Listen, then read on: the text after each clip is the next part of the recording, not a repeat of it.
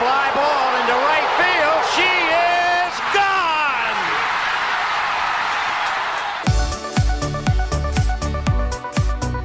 我是爱运动的子路，跟你一起聊聊运动赛事，聊聊中华职棒中心兄弟象。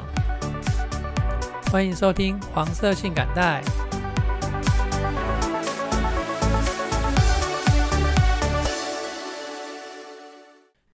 欢迎收听黄色性感带，我是爱运动的子路。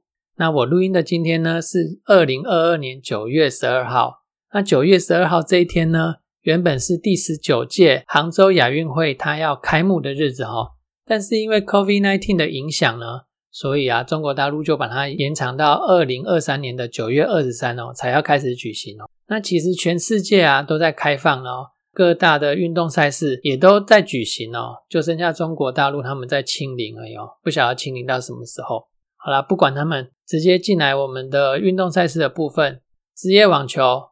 那上周曾俊欣在 ATP 挑战赛一百等级的图尔斯站第一轮呢，以一比二的盘数给输掉了哦。啊，本周呢，他继续留在欧洲的红土赛事打拼。他这周参加的是波兰所举办的 ATP 挑战赛一二五等级的斯赛星公开赛。一二五等级呢，也是挑战赛里头最高等级的赛事啊。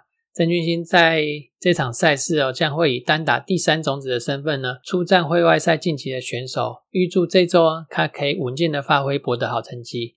再是女子选手梁恩硕，本周呢，她是由两百五十等级的 WTA 巡回赛印度的青奈公开赛敲响她 WTA 的亚洲赛季哦。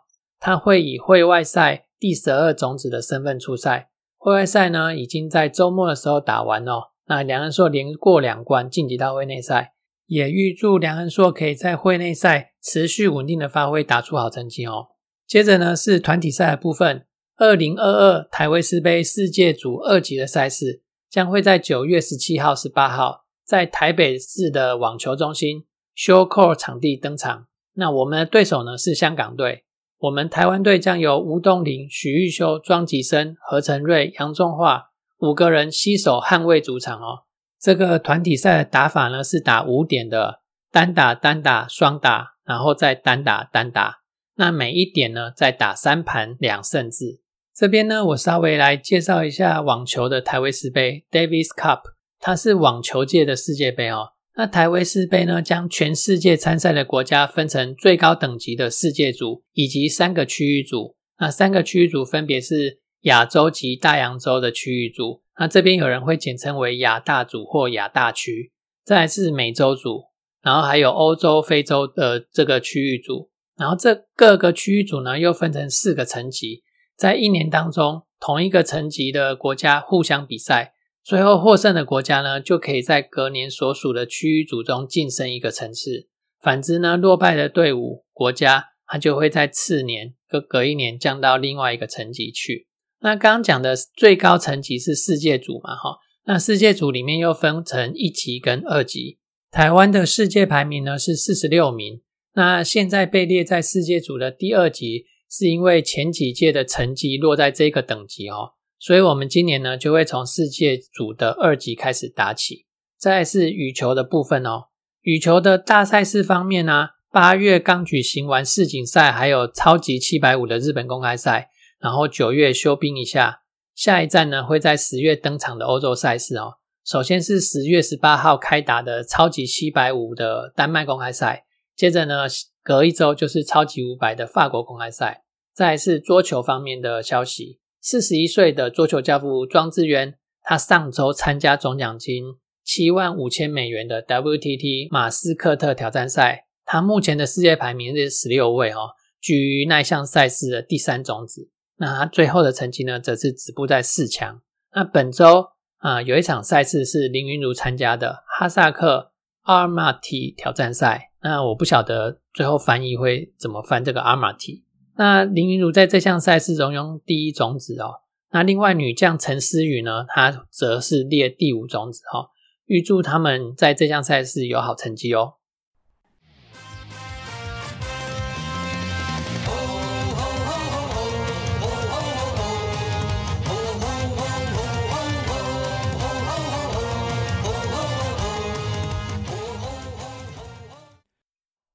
我们节目回到中职的部分哦，先来两则快报。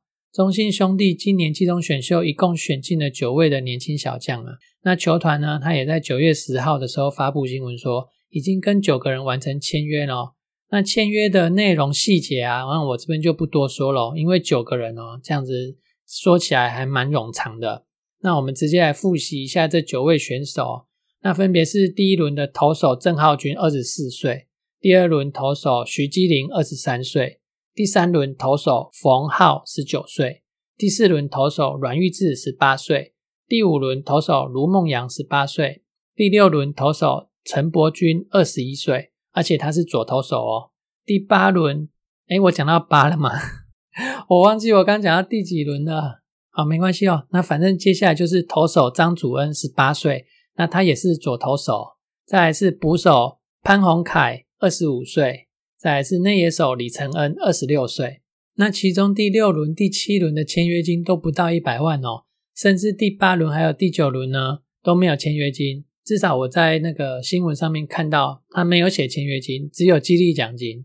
那现在科技业、电子业的硕士新人起薪都已经六七万起跳了哦，而且还有另外的记奖金跟分红什么的。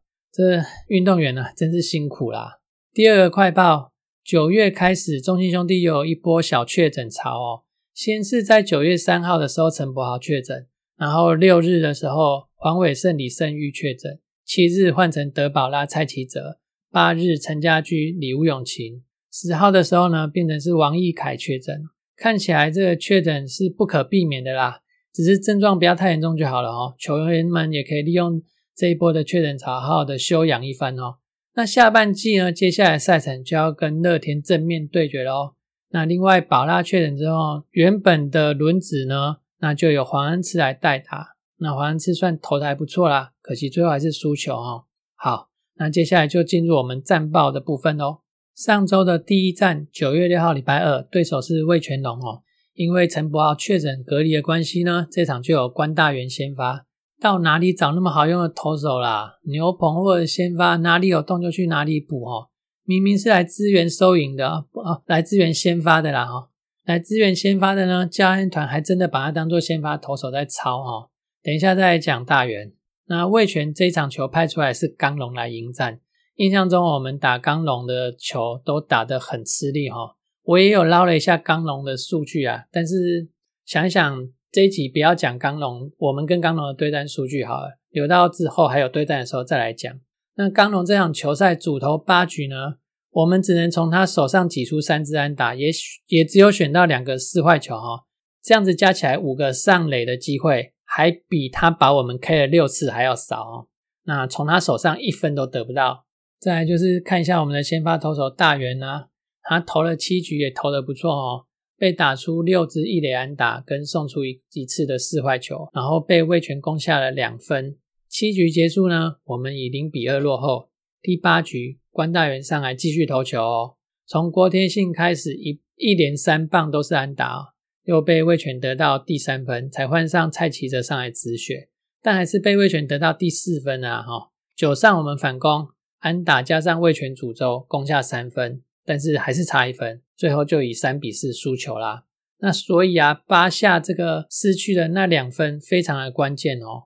用结果论来看，关大元投第八局的这个续投是个错，但是这是用结果论来看呢。但其实很多人、很多球迷哦，在大元七局投完的时候，就认为他这场球赛任务已经完成了，那甚至觉得他在六局失一分的时候就可以完美收场了。我们来看一下大元，他六局投完的时候用了六十三球，然后七局投完的时候用了八十一球。那就一个先发投手来讲啊，六十三球或者是八十一球可能是不多啦，但不要忘了关大元他是上来支援先发部门的牛棚投手哦。就体力条来看哦，不应该只有看投球数吧？一个将要满三十九岁的这个选手，他在球场上两个小时，这个注意力啊、集中度啊。都会下降的比年轻投手还要快嘛，哈，也不能用这个投手想要续投来当做理由啦。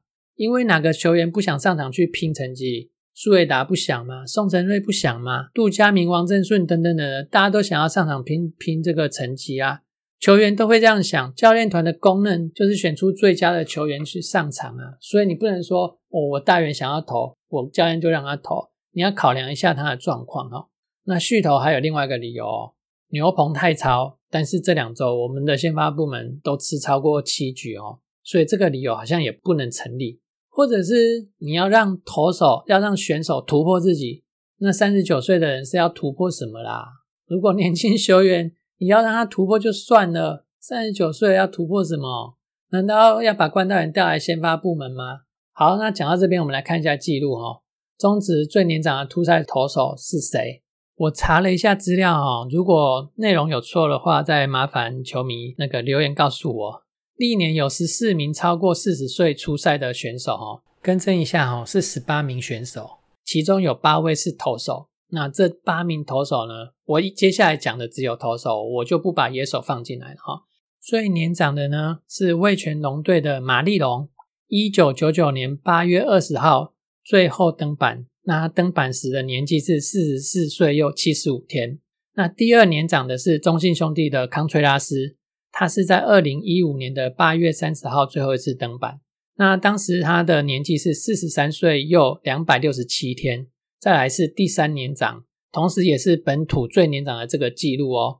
他是号称刘一刀的刘一传，他在二零零五年九月二十九号的时候，那时候是在兄弟象的时期哈，以四十三岁又两百五十九天创下本土投手的记录。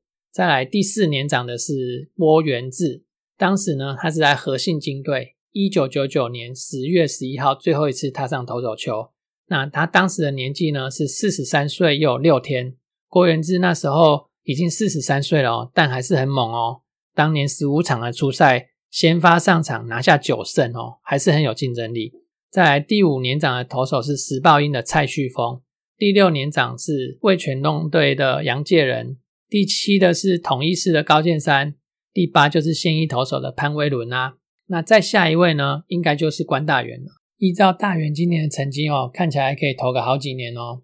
但是这场球赛说真的啦，你后面还有中继投手可以用，不需要去赌他的第八局啊，都已经是这么年长的投手了哈。在上周的第二战是由麦利德出战统一的罗昂哦，本来寄望麦利德继上周继上一次出赛之后可以再来一场好投哦，可是这场他就走中了，只投五五局哦就失了五分，然后王凯成接替的第六局呢，又因为自己爆传诅咒再失掉两分。这次就以零比七落后，七上虽然追回了三分哦，但也无力回天哦，三比七输了这场比赛。那这场比赛投手先发投手表现不好了，那就输的没怨言呐，自己队表现不好嘛哈。接下来是五六日富邦来洲际参加中信的鬼灭主题日的三连战哦，第一站是范米特对决郑凯文。一下守卫打者岳振华他就内安打，然后姜昆宇二垒安打，许继宏四坏球，一出局满垒的这个大局的好机会哦。可是后面呢，只有靠陈子豪高飞七连打拿下一分。到了六局下，我们总算安打串在一起了哦，单局就六支安打，然后加上一个四坏球，还有一个捕捕手妨碍这个打击的 play 哦，这 play 看一次哦，大笑一次哦，真的是太好笑了。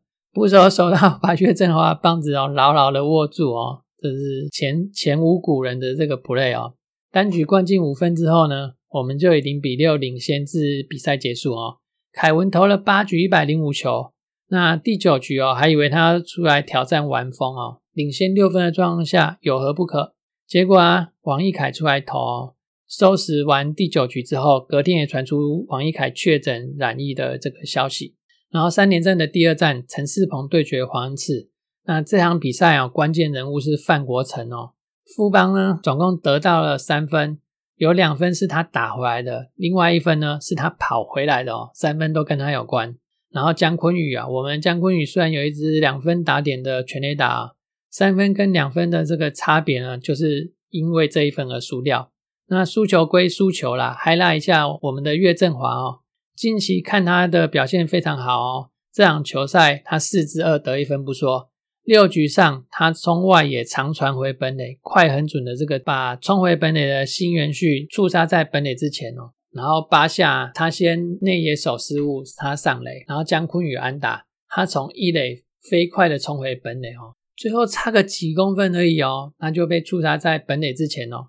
这两个 play 看的真是血脉喷张啊，都是五星级的 play 哦，看起来岳振华真是值得期待的一颗星星。再是三连战的第三场，罗莉隐退后再次登板，然后对决的是呢，我们挑战九连胜的吴泽源。下雨天打打停停哦，辛苦两位两队的球员哦。三局下，我们趁着一阵雨势的同时呢，也打了四支不扎实的安打，先拿到两分。第五局呢，又一阵雨势，球赛就暂停了哦。雨势之后，罗莉继续登场，完成他生涯的一千五百局投球。天呐，多么伟大的里程碑！谢谢罗莉啊，带给我们中职这个挑战，还有这些感动啊，这些年来的感动啊。然后六局下呢，我们从蓝凯青的手上啊，再攻下两分，拿下三连战的第二场胜利哦。单场 MVP 呢，就是给吴泽源啊。那吴泽源挑战本季连九胜成功哦，单季的九连胜呢，超越了陈奕迅，也追平了二零零三年的封神跟二零二零年的德保拉并列队史第二场，然后继续朝着二零零三年横田久则的十三连胜的纪录迈进哦。好。那上周五场比赛的四分状况呢？我们来看一下：四分、七分、零分、三分、一分。除了第二场输的是先发投手压制力不足外啊，第一场跟第四场输掉了比赛。但内容来看哦，不是没有赢球的机会哦。五场比赛哦，四个本土先发表现的都不错哦，都有竞争力。反倒是羊头先发那场压制不住对方。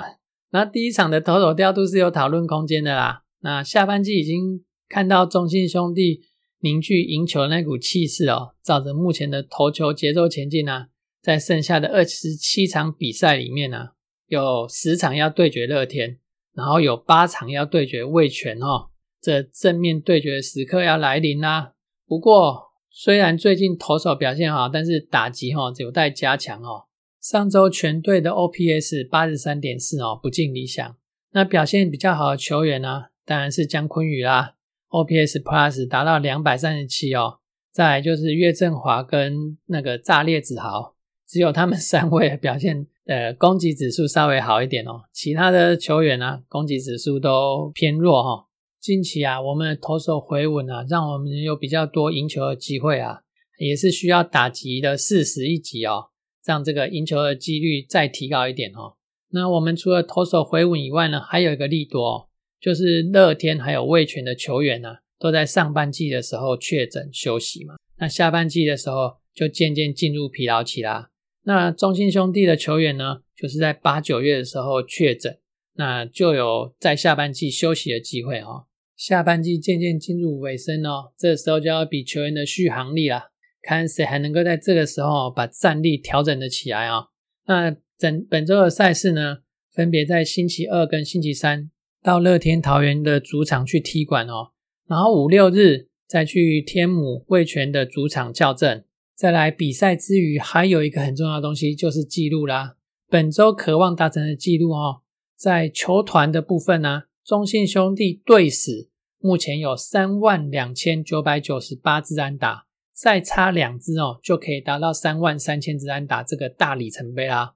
那本周一定可以达成。然后中信兄弟球团史。一千九百支二垒安打哦，只差三支就可以达成哦。